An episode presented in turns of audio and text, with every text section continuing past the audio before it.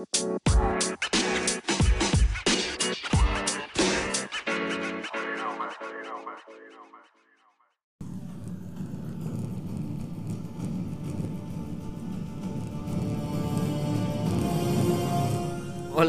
buenas tardes y bienvenidos de vuelta a Hablemos Paja.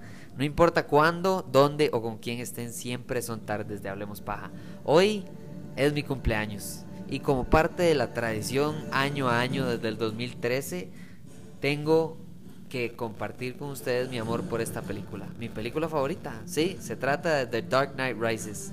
La tercera, la conclusión, el final, el punto al final de una obra maestra de Christopher Nolan. Sí, es no es una opinión muy popular por la genialidad, lo increíble, lo, lo, rescatable y lo, lo, bueno, a fin de cuentas también lo, trágico de El Guasón de Heath Ledger en la segunda película. Pero, pero creo que al mismo nivel, eh, o como parte incluso de esa misma obra, Christopher Nolan cierra su trilogía de una manera increíble, eh, sobreponiéndose al, al contratiempo, a, la trágica eh, y, triste eh, sorpresa, por no decir una palabra más eh, espesa o gruesa, que es de la muerte de Heath Ledger, por supuesto que contaban con él para la tercera película y eso es, todo un tema por aparte que algún día también haremos un podcast al respecto, pero, pero a lo que me quiero enfocar este año, porque todos los años, eh, ahora que ya tengo este podcast, eh, lo voy a hacer todos los años para mi cumpleaños. Espero continuar con mi tradición, no solo de ver la película, sino de hablar de la película, compartir con ustedes eh, por lo menos este pequeño rato que, que, es el podcast sobre lo genial que es esta película, lo que disfruto, lo que me cambió la vida de, de pensar que los superhéroes solo existían en los cómics y en, en las faulas y, y en, televisión. A, a, a, decir, no, definitivamente eh, ya vivo en un mundo en el que los superhéroes son parte del cine, del cine. Eh, y eso no es normal, mucho menos en el 2013. Es, es, sí, ya, ya empezó Marvel a crear un, un, universo, pero esa no era la regla, esa era la excepción, por supuesto. Y, y creo que como parte de celebrar eso, en el 2013 decidí que esta era mi película favorita. Desde entonces todos los años la veo y por supuesto que hay cada año más detalles de por qué no es perfecta ni nunca lo será, pero es mi favorita. Es eh, eh, tiene tanto de lo que a mí me gusta, empezando por la música, por, por Hans Zimmer y su genialidad, su, su incomparable talento de, de, de, crear una temática, un tono alrededor de algo eh, que se centra sobre un superhéroe, un superhéroe, no algo real, sino un superhéroe. Eso no es fácil, no debe ser para nada fácil y creo que tiene mucho que ver eh, con Christopher Nolan. Eso es lo primero. Eh, en una entrevista, hace muchos años, le preguntaron a Guillermo del Toro que cómo él describiría a Christopher Nolan como director. Eh, Guillermo del Toro es una persona muy honesta, muy directa, un poco jocosa también, pero, pero en los momentos de seriedad es muy, muy, muy, muy, muy sabio. Y la frase que utilizó me marcó muchísimo porque ya había terminado la trilogía eh, Nolan. Y Guillermo del Toro dijo es un matemático emocional, un científico de las emociones.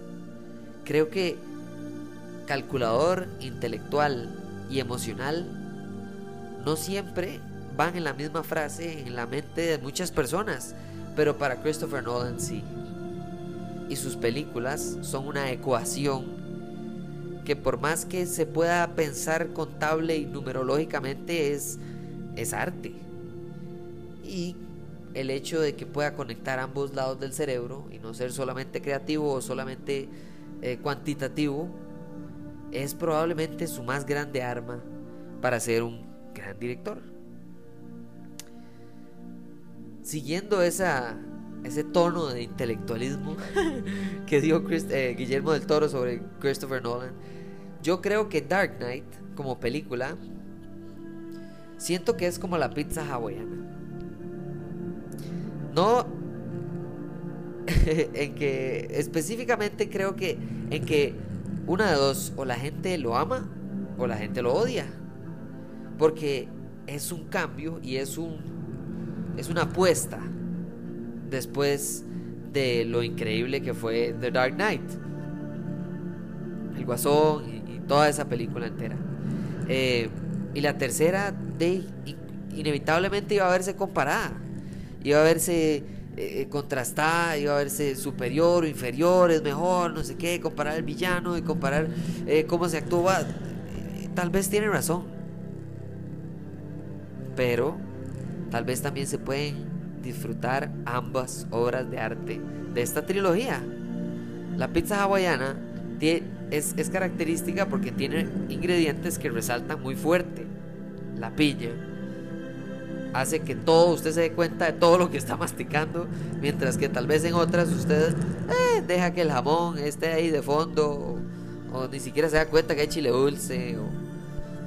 Batman Begins fue como decir el pan, decidir si usted le quería que fuera grueso o que fuera delgado la pizza. Dark Knight era básicamente la salsa. Y si la salsa está mala, no hay pizza, no hay ingredientes que usted le pueda poner encima de esa salsa que esté mal, eh, que esté bien. No importa qué tan buenos sean los ingredientes. Si la salsa de tomate está mala, usted no se va a comer esa pizza.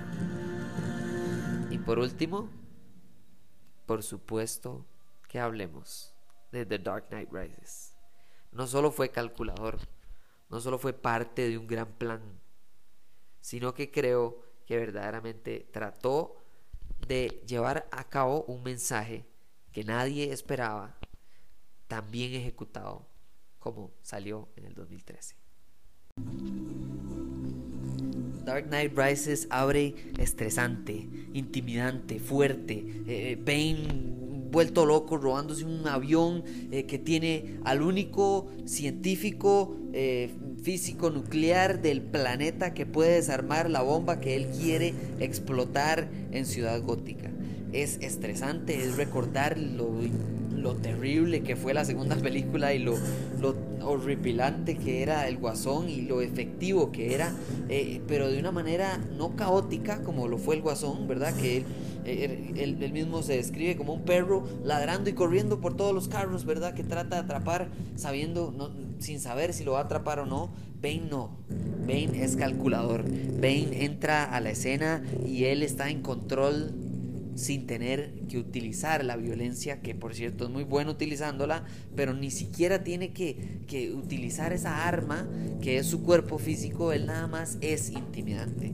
Con solo poner la mano de él encima de, de, alguien, con solo eh, volverlo a ver, con solo ponerse las manos, por ejemplo, en, en su, en su como chaleco, eh, debajo del cuello, ¿verdad? Y casi que demostrar la clase de músculos que maneja, eh, eh, es esa intimidad, ¿verdad? El, incluso uno de los, que, de los que está en esta escena que abre la película le dice que si usted se cree un, si usted se cree una persona muy grande y él, lo que él le dice es, sí, para usted.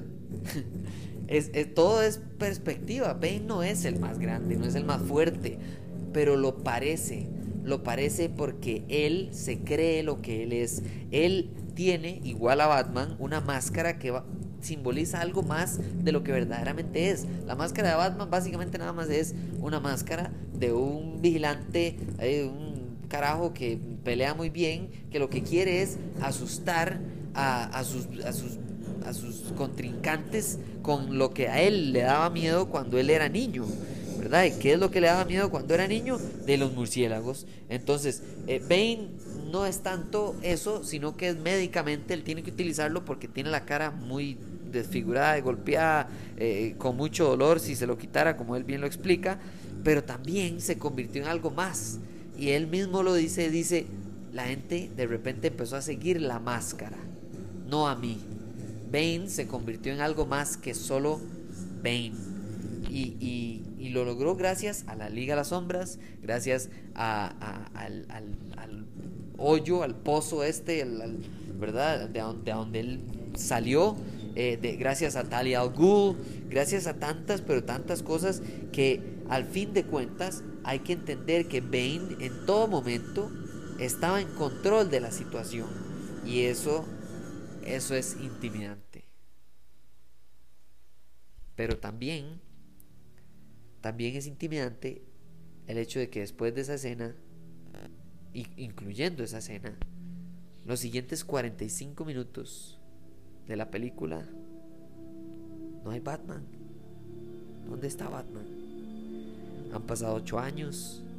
El silencio y el tono de la música y las tomas y, el argumento y la casa, la mansión de Bruce Wayne, todo, todo está como, como letárgico, como lento, como pesado, como, como la vela de un funeral que no ha pasado. Como que el guasón en realidad sí ganó, sí logró su cometido y, le, inyectó miedo a una ciudad que ahora no importa lo que haga, tiene esos anticuerpos metidos en la sangre y en cualquier momento siente que va a salir la misma enfermedad que lo tiene y lo tuvo tan mal como fue el guasón. Y por supuesto, ahí viene Bane, pero ellos no saben. Es nada más como una escena, como un crescendo, ¿verdad? Que usted sabe que hay en una película de miedo hay una familia súper feliz jugando escondido, pero hay algo atrás y la familia está feliz y usted no tiene razón por la cual asustarse excepto por ese violín de fondo que está ahí como loco y usted lo que hace es esperar lo peor. ¿Por qué? Usted solo está viendo una familia jugar escondido. Bueno, es igual con Ciudad Gótica. Y sí, esos 45 minutos son a propósito. A propósito. Christopher Nolan agarra y describe eh, eh, eh, el, final, digamos, el, cierre de Batman con Alfred separándose de él. Con él separándose de todo lo que alguna vez fue Bruce Wayne. No dejó solo de ser Batman, dejó de ser persona. No, no tiene que ser millonario para seguir adelante con su vida. Podía seguir adelante con su vida sin ningún problema. Y entonces ¿Qué es lo que pasa? Que Alfred le, recrimina y le dice directamente, sí, usted guardó el traje, usted guardó los carros y las pistolas y, todo el armamento de Batman, pero usted no siguió adelante con su vida. La mansión está con trapos encima. Ah, va al doctor y el doctor le dice que está todo golpeado, que mejor ni salga a hacer esquí. Eh, eh, es una soledad terrible y, y para sacarlo de ahí, para hacerlo sufrir, que es la misión de Miranda Tate, eh, que está Talia al y de Bane, eh, lo que tienen que hacer es, engañarlo. ¿Engañarlo como Bueno, lo engaña muy fácil. Eh, eh Talia al le da a una persona como un confidente, alguien en quien confiar, que es falso, para que al final sienta decepción. Mientras que Bane le da un, ¿verdad? Eso es para destruir como su espíritu, su corazón, sus ganas de vivir.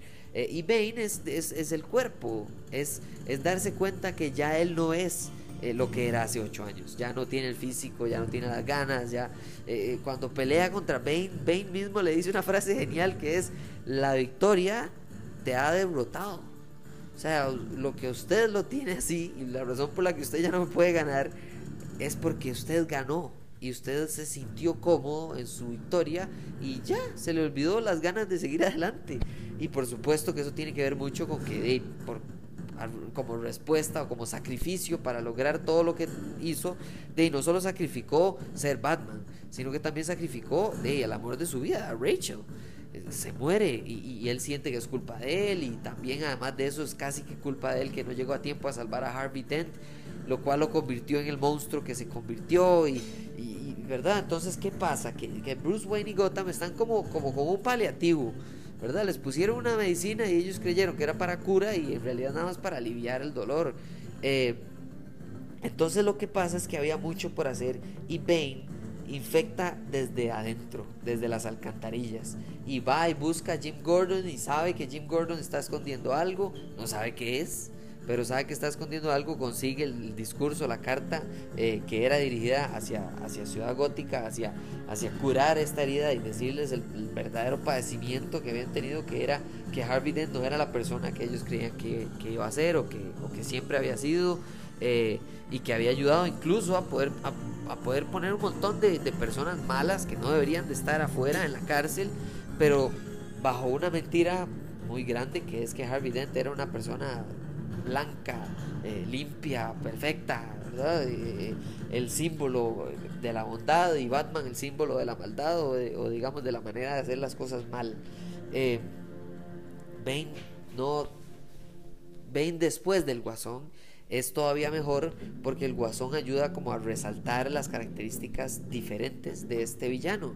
Eh, Bane es, es, es, es, como un, él se crea, él se ve a sí mismo como un libertador, eh, todo, todo buen villano se cree el héroe de su historia y él es, es, alguien que cree en liberar, en ayudar a purgar, digamos, a la, gente a su alrededor y también que, que encuentra una misión en conjunto con eh, con estar enamorado incluso. Él, está llevando a cabo esta misión eh, a, fin de cuentas porque es el llamado de Talia al Ghul, hija de Ras al Ghul, eh, que lo que quería era purgar Ciudad Gótica de una manera bastante grotesca, pero, pero igual llevarla a cabo. la película se llama Dark Knight Rises incluso porque se trata de todos Rises. Bane sale de un avión. El, el símbolo de Batman sale del puente de abajo hacia arriba. Batman sale del, del, pozo desde eh, de, adentro, ¿verdad? Cuando lo, tiran ahí cuando estaba roto, eh, etcétera. O sea, en todos los momentos de la. De la eh, cuando está luchando contra Bane, suben las grasas. O sea, todos los momentos en los que Christopher Nolan pudo hacer que subieran fue parte de generar ese tono intimidante de que aquí hay algo más que solo eh, un villano y un superhéroe. No, no, aquí hay algo más en juego que es eh, el bienestar y la salud, básicamente mental y, funcionamiento de toda ciudad gótica. Eh, claro, que no lo ve así al principio, ¿verdad? El, policía ese que siempre le huye a Jim Gordon es el ejemplo perfecto, ¿verdad? Es un policía. Él, juró proteger y, a, su ciudad. él hizo ¿verdad? El, trabajo de él es proteger a los demás, es ayudar, es enfrentarse a estos problemas y lo que hace es huir durante toda la película hasta el final, cuando finalmente ya sale eh, de, su casa y, se va a las primeras líneas de la batalla y demás, como parte, digamos, de la gran conclusión. ¿Cómo, cómo termina eso sí? ¿Cómo, ¿Cómo hace Christopher Nolan para cerrar la serie? ¿Cómo hace para dejar un hilo en el que alguien si quisiera puede seguirlo, pero ponerle algo que hoy por hoy no es muy normal en películas de superhéroes porque hay que seguir la franquicia, pero en ese momento sí era un poquito más común y es ponerle un punto final. Eh, la película, la tercera película se acaba. Bruce Wayne en serio deja de lado el, traje de Batman, se va, se va a París al, al café donde Alfred lo quería ver eh, dijo que ojalá con, esposa e hijos, y bueno, en ese momento solo tiene una novia, pero bueno, por lo menos logró lo acometido que era seguir adelante con su vida. Eh, entonces la trilogía comienza con Bruce cayendo en este pozo, temeroso, inmaduro, eh, ¿verdad? sin, sin, sin alguna manera, sin escapatoria, con ayuda de otras personas, ¿verdad? El papá entra y lo saca. Después eh, eh, Rachel es, su escapatoria, ¿verdad? Eh, si, él, si él logra no ser Batman, entonces Rachel lo salva. o si no es Rachel, entonces va a ser alguien más. Y, nunca él. No es él quien deja a Batman. No, es alguien que le dice, ah, deje de ser Batman. Y termina con él saliendo de este pozo, por cierto, con la música de Batman puesta a full nivel y las trompetas a doble volumen. y y en un momento increíble porque él, deja de lado todo su inmadurez, deja de lado eh, eh, su, su eh, digamos, se salva a sí mismo, puede, puede finalmente, se vale por él solo eh, y, se llena de coraje, de valentía, no solo de ser fuerte y demás, sino de seguir adelante con su vida y de, ser Batman una última vez, entregarle su último gran gesto a, Ciudad Gótica, eh, pero mantener el temor. Y eso es algo interesantísimo que Christopher Nolan lo adapta de los cómics, que es que Batman sí, es cierto, no le teme a la muerte, pero eso no necesariamente es algo bueno temerle a la muerte hace al ser humano fuerte, lo hace capaz de cosas que normalmente se ven imposibles. En la película es hacer el salto, pero eh, en la vida en general, digamos, lo que le dice el, sabio, el viejito este que está ahí en la, en la película, es, ¿usted cómo espera poder seguir adelante si usted no tiene algo tan natural para el ser humano como temerle a la muerte? Eso no es algo malo, eso es natural la vida y la muerte, el temor y el coraje, etcétera, ¿verdad?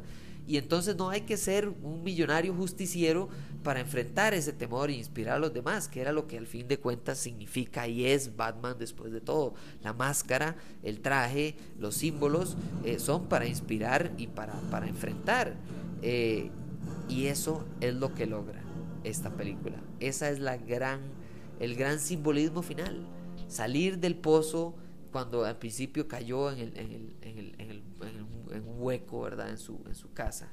Eh, enfrentarse a Bane por segunda vez, no porque soy más fuerte, sino porque soy, eh, porque ya, ya, ya finalmente no estoy derrotado mentalmente por, por mi pasado, por mi pasado sea victoria, digamos, contra el guasón, entre comillas, o derrota contra el guasón.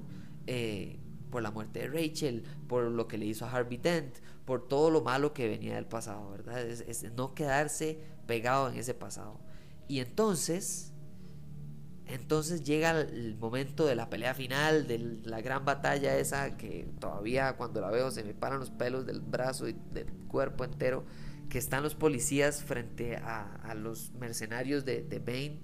Eh, y lo que hacen es esperar esperar y esperar y esperar. Y Batman llega y desarma lo que estaba ahí. Y la razón por la que lo desarma y después llega a luchar contra Bane, por supuesto que es para quitarle el, el, el, eh, el gatillo, por así decirlo, digamos, el, interruptor que activaría la bomba para destruir la ciudad, pero, pero simbólicamente lo que tiene que ver es, es, es, es la, la, imagen que está dando Ciudad Gótica, es Batman luchando contra Bane y alrededor todos los policías que alguna vez lo intentaron atrapar, arrestar, encarcelar, eh, culpar, etcétera, etcétera, etcétera, ahora están luchando a la par de él. A la par de él y, sin decir nada, hay un apoyo tácito ahí que la gente no nota o por lo menos no aprecia, nada más lo siente durante la película, muy similar a, una, a, una, a, una un buen sonido, a un buen soundtrack, a, una buena, a un buen tema de un superhéroe en una película. Eh, Selina eh, se arrepiente de huir y lo salva. Eh, y él hace el sacrificio ese final donde se monta y se va y no se muere, pero sí se acaba el capítulo de Bruce Wayne en Ciudad Gótica.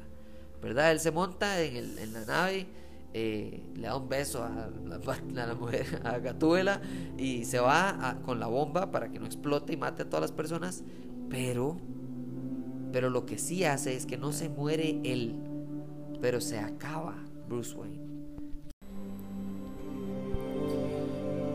Imagínense ser Alfred. Imagínense esa escena de Alfred donde él en serio cree que le falló a la familia Wayne, que los enterró a todos que no tiene para dónde ir, que tiene que irse a tratar de vivir aquel sueño que le dijo a Bruce Wayne que tenía todos los veranos cuando se iba a tomar un café en el mismo en el mismo lugar, en el mismo café restaurante de París. Y veía hacia las demás mesas esperando que Bruce algún día estuviera ahí, feliz, que no se levantara a saludarlo y que nada más lo único que tenía que hacer era asentir y desde lejos él sabría que está bien.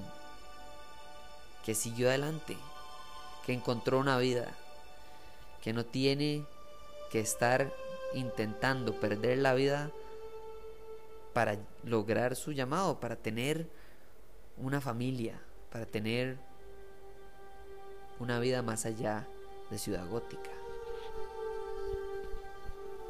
El final no es solo Bruce Wayne saliendo en esa escena que tanto quería Alfred que sucediera, sino que también es Bruce Wayne de siendo parte de la historia eterna y escrito en, los, libros de la historia de, Ciudad Gótica como Batman, secretamente, habiéndole casi que dicho a Jim Gordon que Batman es cualquier persona, hasta alguien con un acto tan que parece tan insignificante como poner una jacket encima de un niño y decirle que todo está bien después de que sus papás se murieron. Batman se va y queda la estatua. Batman se va y salva Ciudad Gótica porque es, a, pesar de que sigue vivo, sí se llevó la bomba lejos de la ciudad. Y sí, nace la leyenda de Batman. Nace la idea de la máscara de Batman que la puede usar cualquiera. Pero que la idea detrás de salvar, de inspirar, de no temer, de, de que la gente que hace cosas en contra de la ciudad debería temerle a esa máscara. Eso no se acaba. Eso se queda con los policías que lucharon, con el policía que dejó la policía para tal vez convertirse en Robin, no sabemos. Pero a fin de cuentas la película no es perfecta. Pero para mí es el mejor cierre que tiene Christopher Nolan en su cine y lo disfruté hasta más no poder. Entonces, así se acaba el episodio de cumpleaños de The Dark Knight Rises, de mi película favorita, de la gran conclusión de Christopher Nolan, de este matemático emocional.